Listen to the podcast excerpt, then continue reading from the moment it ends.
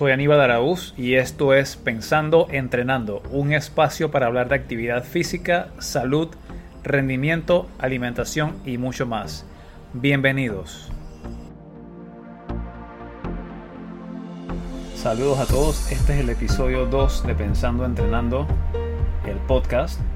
Y bueno, el día de hoy el tema se titula Cosas que haría diferente. Y cuando digo cosas que haría diferente me refiero a cualquier acción de ejercicio físico, de alimentación o cualquier, cualquier evento relacionado a, a este mundo ¿no? del entrenamiento, actividad física. Y particularmente me voy a referir a cosas que yo he hecho. Y la idea no es juzgar si alguien más las está haciendo en este momento, sino ilustrar que con el conocimiento y perspectiva que tengo ahora no las volvería a hacer a pesar de que en su momento la justifiqué o simplemente la hice por ignorancia. Y voy a tratar de explicar dentro de cada una por qué no la volvería a hacer y, y con suerte esta información puede ser útil para cualquiera de las personas que está escuchando. Así que voy a empezar con la primera. La primera es o la primera cosa que no haría es dos sesiones de entrenamiento en un día. Y en su momento, digamos que seguí programas prehechos de estos que vienen en video, que de verdad que no son para todo mundo, sino que están hechos para vender. Es muy difícil que un programa que se arma en video sea apto para todo público, por más modificaciones que el creador incluya puede que muchas de las personas a las cuales llegue ese programa no estén listas ni siquiera para el nivel mínimo que aparece en el programa pre prehecho. Y yo en algún momento seguí estos programas. Tal vez estaba listo para algunos de los niveles, pero para otros no. Y estos programas generalmente recomiendan una sesión por día, pero algunos incluso recomiendan o dan la opción de hacer dos por, dos por día. O también en su momento lo que hice fue hacía una sesión de ejercicio y luego jugaba fútbol. O corría un montón de distancia y luego jugaba fútbol. Y ciertamente, entre comillas, podía hacerlo porque lo terminaba. Pero el beneficio que estaba obteniendo prácticamente era nulo y lo que estaba haciendo era aumentando mi riesgo de lesión si en algún momento quieres considerar hacer más ejercicio, lo mejor es enfocarse en la intensidad de una sesión, digamos que una sesión que dure entre 40 minutos a una hora, mejor es hacer esa sesión súper bien a la intensidad correcta, exigiéndose lo máximo posible dentro del rango de tolerancia, a hacer dos sesiones, tres sesiones, en donde esa intensidad va a tener que repartirse, aumenta la fatiga, aumenta el riesgo de lesión y disminuye la intensidad o la efectividad de cada una de las sesiones. Entonces el propósito no es hacer más, sino que lo poco o mucho que se hace, hacerlo bien, a la intensidad correcta, con la forma correcta y partir de ahí para mejorar. Así que definitivamente dos sesiones de ejercicio en un día no son buena idea. ¿Cuándo es buena idea? Cuando eres un deportista de alto rendimiento o estás entrenando para algo muy específico y digamos que se divide el, programa en acciones técnicas en la mañana, por ejemplo, y entrenamiento de fuerza por la tarde. En ese caso hace sentido. De lo contrario, si tu búsqueda es mejorar salud, composición corporal, no hace sentido exigirse el doble en un día. Lo que uno requiere generalmente es trabajo efectivo y descanso. Y si tienes demasiadas horas del día ocupadas entrenando, más tu trabajo, más obligaciones, el tiempo de descanso va a ser menos. Así que esa es la razón por la cual no me parece buena idea ni recomendaría dos sesiones en un día. Voy a la número 2 programas de entrenamientos por intervalos para todos y cae en la categoría de programas prefabricados que son supuestamente para todo público o para casi todo público. Y también se ve, por ejemplo, en parques, en bootcamps. Intervalos son ejercicios de intensidad moderada o baja realizados por muchas repeticiones casi consecutivos uno del otro o sin descanso y este tipo de, de o esta modalidad de entrenamiento debe realizarse solamente si el individuo o la persona está adaptada después de dos o tres meses entrenando acondicionamiento, fuerza, potencia. Luego de eso se puede incurrir o se puede incursionar en entrenamientos por intervalo, salvo que sean ejercicios muy sencillos de hacer y que sea supervisado muy de cerca para asegurarse de que la persona no esté haciendo una intensidad excesiva para su nivel. Pero lo que yo he observado es que individuos de diferentes edades, e incluso en sobrepeso, haciendo saltos, corriendo, cuando el impacto de correr no es algo que se debe tomar a la ligera, sino que debe haber una adaptación antes de correr. Y ponen a las personas a correr, a saltar, hasta el cansancio. Y obviamente la persona se va a cansar al extremo. Y se va a pensar que fue efectivo porque la persona se cansó. Cuando en realidad lo que estamos haciendo es incrementando el riesgo de lesión.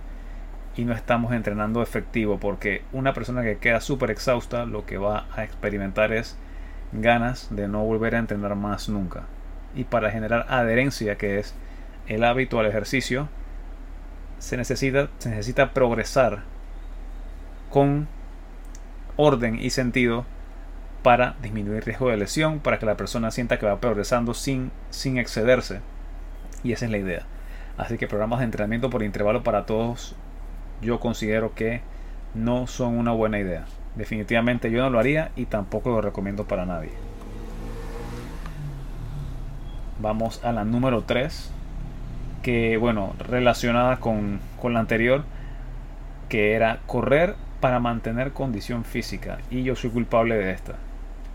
Como mencioné en el primer podcast, yo eh, siempre he sido aficionado al fútbol de, de, manera recreativa, en algún momento casi semi profesional, casi. Y se incurre en la mala práctica de correr un montón de vueltas alrededor de la cancha para supuestamente tener mejor condición para el fútbol y cualquier persona que vea fútbol pensará que tiene sentido porque se corre mucho. Lo cierto es que el volumen o la cantidad de ejercicio que se hace corriendo en fútbol, en baloncesto y en muchas otras modalidades que no tiene sentido es o ese volumen o esa cantidad es mucho mayor a lo que se corre en un partido real y ese tiempo podría ser mejor utilizado para entrenar otras cosas, otros mecanismos, otras acciones que haría a la persona más resistente, resistente a la lesión, más ágil y más fuerte en el deporte y más efectivo. De igual modo, personas que quieren bajar de peso, lo primero que hacen o piensan, en su mayoría en esta cultura, es voy a salir a correr en las tardes porque así quemo calorías Incluso voy a ponerme un, no sé, un plástico alrededor del cuerpo para sudar más, que ese es otro error. Si quieres mantener condición, hay que preguntarse cuál es la actividad final específica que vas a realizar. Si la actividad final es correr porque te gustan las medias maratones, las maratones o eres triatleta, bueno, hace sentido correr en cierta medida y no lo voy a cuestionar tanto. Pero si tu objetivo es prepararte para voleibol, en voleibol no se corre absolutamente nada. Si tu objetivo es acondicionarte para artes marciales, karate, taekwondo, eh, jiu-jitsu, artes marciales mixtas, correr tiene cero sentido. No se corre durante una pelea. Si tu objetivo es bajar de peso, preferiblemente se tiene que trabajar el acondicionamiento a través de ganancia de masa muscular para elevar el ritmo metabólico en vez de ponerse a correr. Si te gusta el cardio porque te distrae y porque te ayuda con el estrés, caminar es una buena opción, el riesgo de lesión es mínimo, gastas energía y no tiene nada que ver con el impacto constante de correr, que es bastante lesivo si no se está preparado para ello Repito, si eres corredor, perfecto sentido hace correr, no hay ningún problema. Aunque cuestionaría de repente cuánto se corre, pero ese es otro tema. Pero si tu objetivo no está directamente relacionado con correr, entonces correr probablemente es lo último que deberías estar haciendo. Y particularmente yo que sigo jugando fútbol, corro muy poco en mis entrenamientos y a la hora de jugar fútbol puedo correr casi más casi más que muchas de las personas con las que he jugado sin estar corriendo constantemente. Así que hay métodos de entrenamiento para rendir sin estar constantemente corriendo. Esa fue la número 3. La número 4. Uso de quemadores. Una vez estaba en un trabajo que tenía que era en oficina y llegó un vendedor de suplementos y diferentes productos que supuestamente era para, eran para mejorar rendimiento y uno de esos productos era el quemador, un quemador de grasa que básicamente son productos con cafeína, algunos tienen otros aminoácidos como taurina, eh, se, me, escapa el otro aminoácido que, que normalmente tienen los quemadores y me tomé un sobre de muestra sin saber durante el trabajo al rato me dio dolor de cabeza. Obviamente, el quemador acelera el cuerpo y eso fue lo que yo experimenté. Por esa razón no lo tomaría, pero leyendo estudios, el quemador lo que hace es elevar la, las pulsaciones, eh, eh, subir el ritmo al cual circula la sangre y eso podrías lograrlo muy fácilmente tomando cafeína en ciertas cantidades pre-entrenamiento en vez de gastar dinero en quemadores. Que muchas personas en vez de tomar quemadores lo que deberían hacer es mirar cuidadosamente su ingesta calórica, porque al final te puedes tomar el quemador, pero si la cantidad de energía que estás ingiriendo a través de la comida diariamente supera por mucho a la cantidad que gastas, el quemador va a ser simplemente eh, inútil.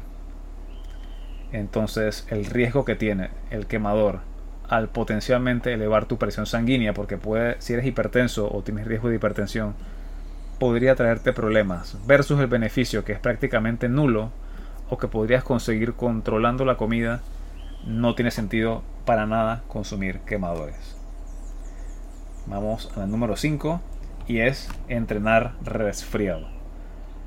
Hay un dicho muy común que dice, que, dice eh, si entrenas resfriado, eh, se te va el resfriado o algo así. O, o entrena para que se te quite ese resfriado y no hay mayor mentira que esa.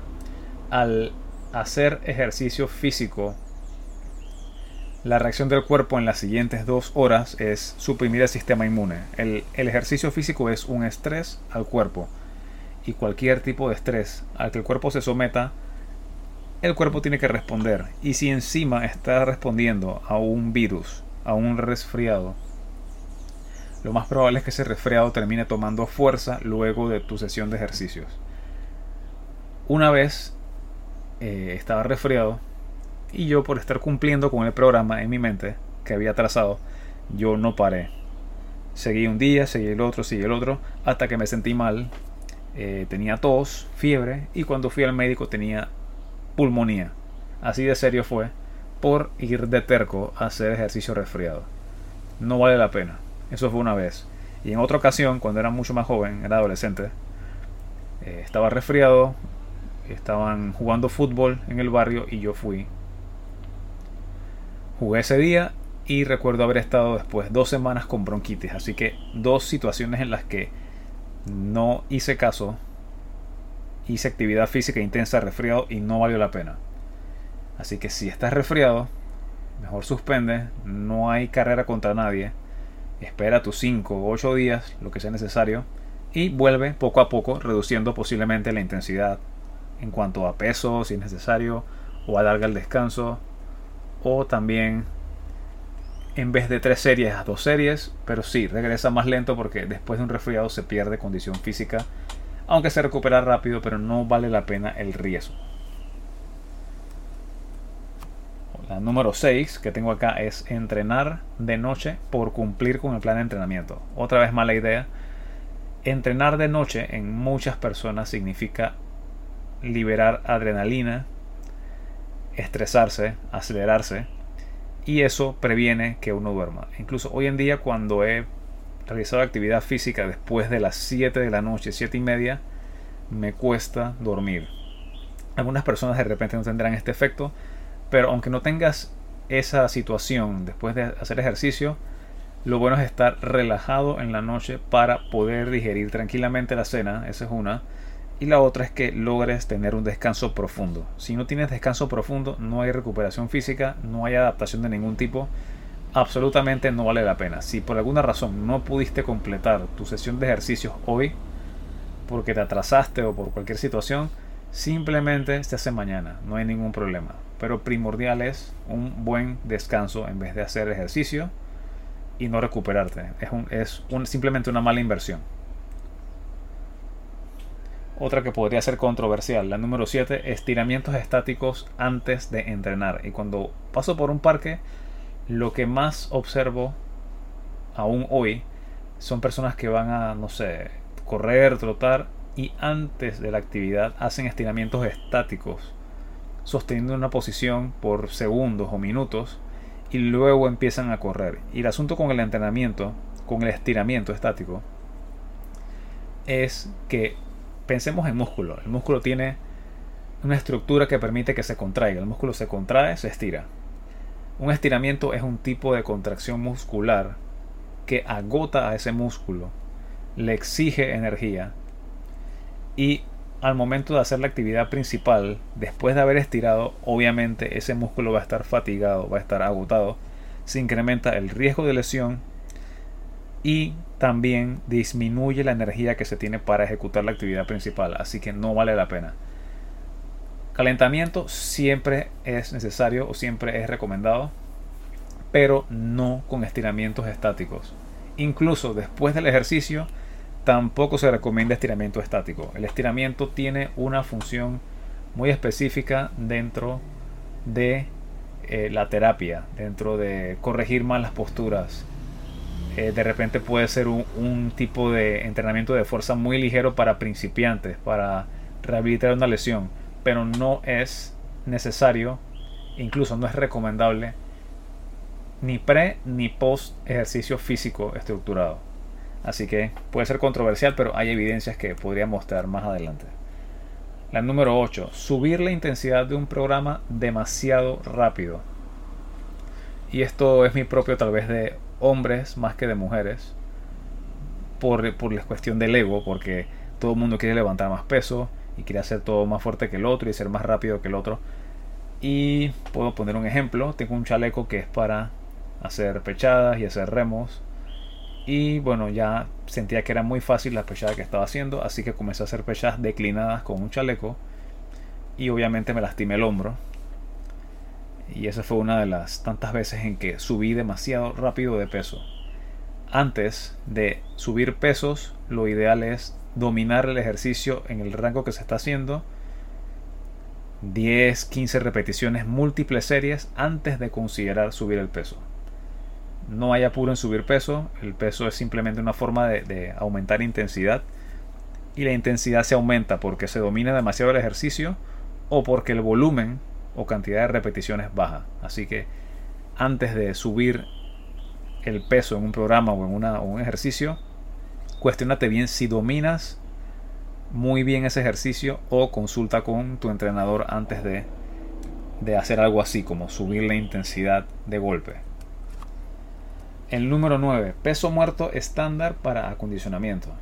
Bueno, el peso muerto, para los que no conocen, es un ejercicio en el que generalmente la forma más tradicional se hace con una barra y discos y esa barra está en, en el piso y esa barra se levanta activando la musculatura de glúteos, isquiotibiales, espalda baja. Y este ejercicio es muy muy muy específico de alterofilia, de también se hacen CrossFit, son atletas olímpicos también los que hacen peso muerto, powerlifters.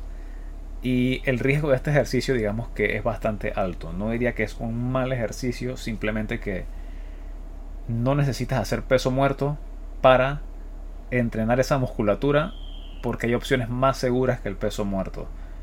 Y si no eres powerlifter, no eres atleta de alterofilia, eh, no eres eh, strongman, por ejemplo, no vale la pena arriesgarse un peso muerto si no lo dominas.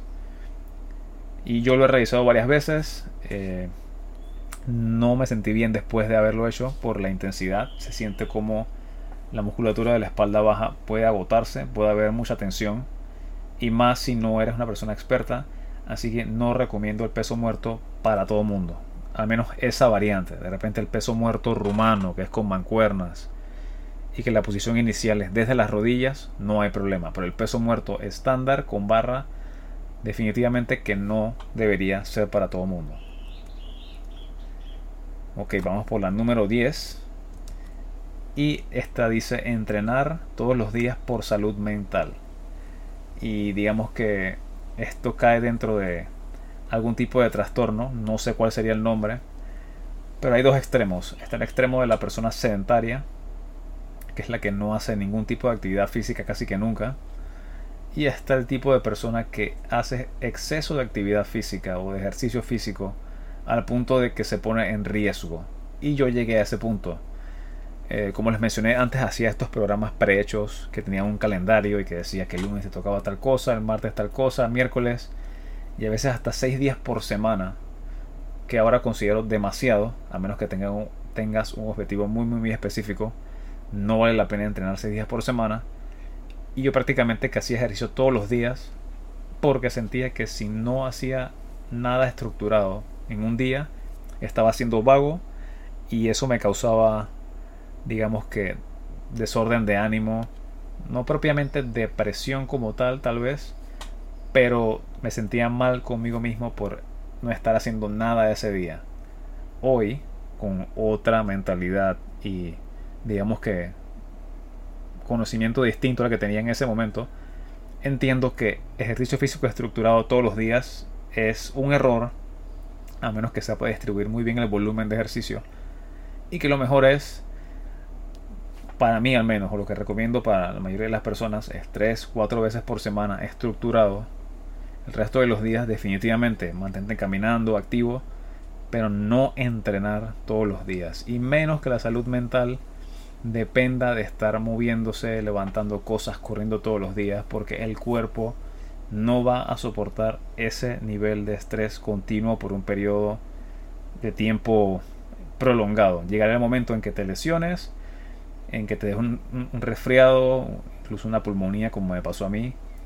Así que definitivamente hay otras cosas que se pueden hacer, eh, salir con amigos, eh, se puede leer, se puede tener un proyecto aparte, pero que no todo dependa de estar haciendo ejercicio estructurado todos los días o estar yendo al gimnasio todos los días, porque no es sostenible, definitivamente que no.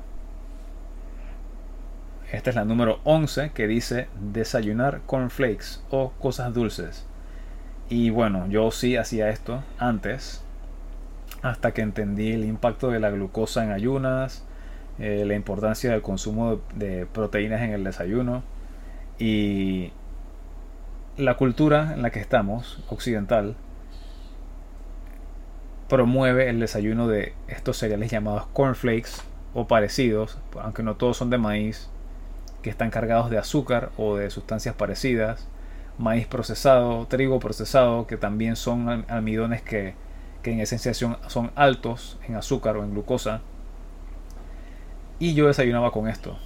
Obviamente, eh, a mitad de mañana tenía hambre, tenía pereza, mal rendimiento cognitivo. Posiblemente mis episodios de depresión por, adolescente eh, durante la adolescencia eran por esta razón, por estar comiendo cosas dulces, ya que el consumo de azúcar excesivo contribuye a los trastornos de ánimo. Y no solamente el cornflakes, voy a mencionar también, por ejemplo, eh, en Panamá y Latinoamérica es muy común consumir harina o derivados de harina en el desayuno, pan, y el efecto es muy similar al azúcar. No porque no sea dulce, no significa que, no esté cargado en glucosa. El desayuno idealmente debe predominar en, en proteína, porque la proteína produce saciedad. La proteína hace que la digestión de la glucosa sea mucho más lenta y estable y que se pueda tener más alerta, mejor rendimiento y también prevenir desórdenes como la diabetes, la obesidad eh, aterosclerosis, hipertensión. Así que definitivamente mala idea estar desayunando dulce indiscriminadamente. De repente en alguna ocasión sí, quieres waffles, quieres pancakes. Y ahora hay opciones mejores que el pancake o el waffle tradicional que era harina de trigo, sino que hay otros tipos de harina que tienen un impacto de azúcar menor y son mejores opciones. Pero definitivamente desayunar dulce, azúcar, malísima idea, muy mala, a corto y largo plazo. Ok, estamos en la 12, que es muy parecida a la 11, y dice comer granolas, galletas integrales por la fibra. Y también caí en esta trampa varias veces. Me compraba mi caja de granolas, eh, las más procesadas posibles, que son estas que vienen envueltas y vienen dos barras por cada paquete, súper cargadas en azúcar, sirope de maíz de alta fructosa, son eh, tienen trigo, tienen, tienen avena, y no porque tengan avena son necesariamente buenas, porque la, avena tiene buenas propiedades, pero cargada en azúcar definitivamente no es una de las mejores opciones. Eh, también compraba galletas integrales y otra vez eran harinas, era trigo. Eh, el trigo como tal, por ser un grano, también es alto en glucosa y no era mi mejor opción si lo que quería obtener era beneficio de salud. ¿Estoy diciendo que esto no se puede comer nunca? No, pero si lo estás comiendo supuestamente por el beneficio de salud, no estás consiguiendo lo que estás pensando que estás consiguiendo. De repente el muesli puede ser una buena opción. Eh, overnight oats, que son que es avena enjuagada dejada desde la noche anterior, tiene un efecto distinto por los antinutrientes que se eliminan eh, cuando se enjuaga la avena o se germina la avena ese tipo de opciones son mucho mejores. Eh, galletas integrales, posiblemente hay galleta con cereales germinados, que es mucha mejor opción, aunque el precio no es igual que una galleta comercial. Pero para dar una idea de opciones que sí serían beneficiosas tanto para el tracto digestivo como por la parte de los nutrientes, en vez de pensar que comiendo una granola comercial o una galleta integral uno está obteniendo alguna algún beneficio que en verdad, en verdad no. Es un engaño del mercadeo y lo malo es que algunas personas profesionales se prestan para recomendar este tipo de productos como buenas opciones, incluso para personas que sufren de eh, trastornos de tolerancia a la glucosa como la diabetes o, o que sufren de sobrepeso. Definitivamente no lo recomendaría. La número 13. Comprar máquinas para entrenar sin tenerles un uso específico. Y esta es una forma de botar el dinero. Eh, hubo un tiempo en el que por televisión salían ads o anuncios a cada rato en los que se decía que tal máquina ayudaba a tal ejercicio y que después de tantos meses eh, prometían tal y tal cambio. Eh, antes de comprar una máquina uno tiene que tener una idea informada del uso que le va a dar de si es para solamente un ejercicio, muy probablemente esa máquina no te va a servir. Mejor cómprate un set de mancuernas o contrata con un entrenador. Pero ¿cuántas máquinas han estado abandonadas en una casa que sirven solamente para colgar la ropa? Porque la persona se dio cuenta después de dos meses de que no la iba a usar. O después de un mes que no la iba a usar. De repente una elíptica puede ser una buena idea. Una caminadora puede ser una buena idea porque son ejercicios que pueden realizarse continuamente y son prácticamente para cualquier persona. Pero máquinas para abdominales, máquinas para ejercicio específico, no sé, de espalda, y la persona no tiene ni siquiera un hábito de ejercicio físico, mejor desarrolla un hábito primero, invierte en, en equipo más versátil, como mencioné, mancuernas, eh, de repente bandas de resistencia adecuadas a tu espacio, y adecuadas a tu objetivo pero definitivamente comprar máquinas por comprar máquinas es una no es una buena opción. La 14 comer de noche.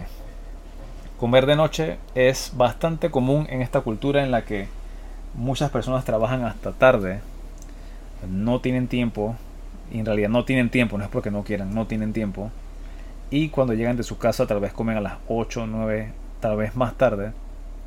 Y esto es un problema porque, uno, porque comer tarde significa que esa energía, casi su totalidad, va a estar destinada a reserva, porque no te vas a mover más, prácticamente vas a dormir.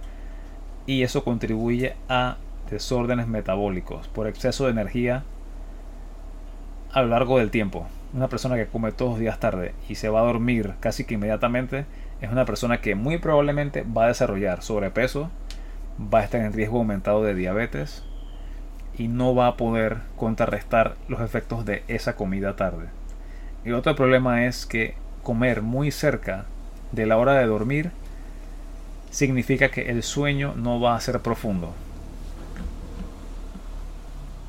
La comida, dependiendo de si es muy alta en algún ingrediente que sea irritante o que cause picos de insulina muy elevados, genera mucha energía en un momento y después un bajón y ese bajón puede interrumpir también el ciclo de sueño. Así que definitivamente son dos razones por las cuales no conviene para nada comer tarde, aparte de que comer tarde, acostarse lleno significa más riesgo de reflujo, indigestión y no es agradable e incluso es peligroso. Así que por donde veamos este hábito no conviene. Comer de noche definitivamente no. Yo apunto siempre a 7 de la noche, a veces un poco más temprano, a veces se complica. Y tampoco vale la pena llenarse demasiado en la cena por las razones que ya mencioné. Vamos a la número 15 que fue quedarse viendo el celular hasta tarde. Y esto también es casi inevitable en esta época, en la que vivimos porque prácticamente el celular se ha vuelto como una extremidad más del cuerpo. Es una lástima, pero yo que vengo de una época en la que el celular no existía, sino que el único teléfono era de casa, el único dispositivo inteligente era la computadora, eran horas limitadas que teníamos con el teléfono y con la computadora, pero ahora tenemos ese teléfono pegado a la mano todo el día o en el bolsillo. Si no es por trabajo, es por ocio. Y desde niños las personas están con la cara pegada a la pantalla eh, causando estrés excesivo a la vista, estando excesivamente alerta todo el tiempo, que ese es otro problema del teléfono, no solamente la pantalla, sino que estamos contestando mensajes todo el tiempo, notificaciones, correos, no tenemos paz, no tenemos tranquilidad. Aparte de la radiación, que no se ha comprobado 100% de lo dañino que es, pero es muy posible de que tenga efectos nocivos a largo plazo, la radiación del teléfono muy cerca y constantemente.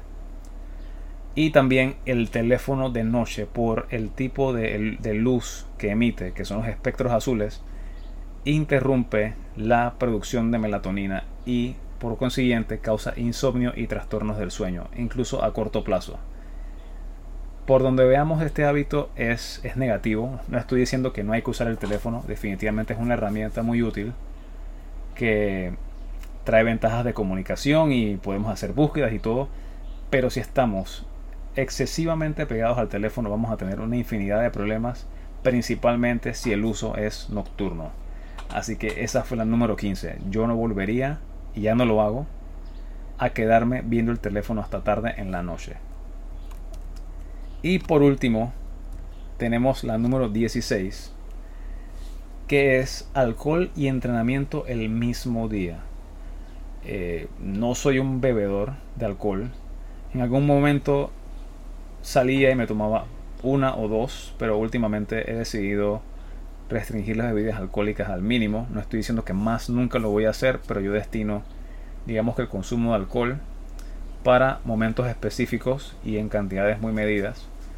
Pero en algún momento yo sí tenía la práctica de beber de manera un poco más regular, aunque no era mucho. Lo que más yo me tomaba eran dos cervezas y en caso extremo eran tres. El problema estaba en que siempre he tenido una vida activa eh, físicamente y en ocasiones hacía ejercicios intensos de día y luego en la noche me invitaban a salir y me tomaba una dos cervezas el problema está en que el alcohol interrumpe la recuperación por, ejercicio y también interrumpe las fases profundas de sueño. Aunque la persona tome alcohol y se caiga dormida, no quiere decir que esa persona completó las fases de sueño profundas, que son las que tienen que ver con recuperación física. Ese es un problema y el otro problema es que se interrumpe también la recuperación que causa adaptación por ejercicio. Si la persona sabe que va a tomar o va a salir, mejor ese día que no haya ejercicio físico sistemático, que sea caminata y tratar de no comer o no tomar alcohol con el estómago sin haber ingerido comida. Ese es el consejo. Así que esas personas que tienen el hábito de ingerir alcohol el mismo día que se entrena, preferiblemente que suspendan el entrenamiento de ese día, salgan a su fiesta o a su reunión y el día siguiente que ejecuten su entrenamiento. Pero no hace sentido porque el esfuerzo que se hace físico se va a perder o no va a haber adaptación para ese esfuerzo. Ese es la, el, el punto de esta recomendación. Y bueno, estas fueron las 16 cosas que no volvería a hacer. Espero que, que, haya sido claro el motivo por el cual no las recomiendo. Y que si estás incurriendo en alguna de estas 16 prácticas que puse, que evalúes si es conveniente en tu caso para que le saques el mayor provecho a tu programa de actividad física o a tu búsqueda por mejores hábitos. Este fue el episodio número 2 y espero verlos o escucharlos en el próximo podcast. Hasta luego. Si te gustó el podcast, puedes suscribirte para no perderte los próximos episodios y dejar una reseña si te gustó en la plataforma de tu preferencia. También puedes encontrarme en Twitter, Instagram o YouTube con el nombre de Aníbal Araúz T-H-E, Aníbal Araúz con Z al final, una sola palabra. Gracias por escucharnos y hasta el próximo episodio.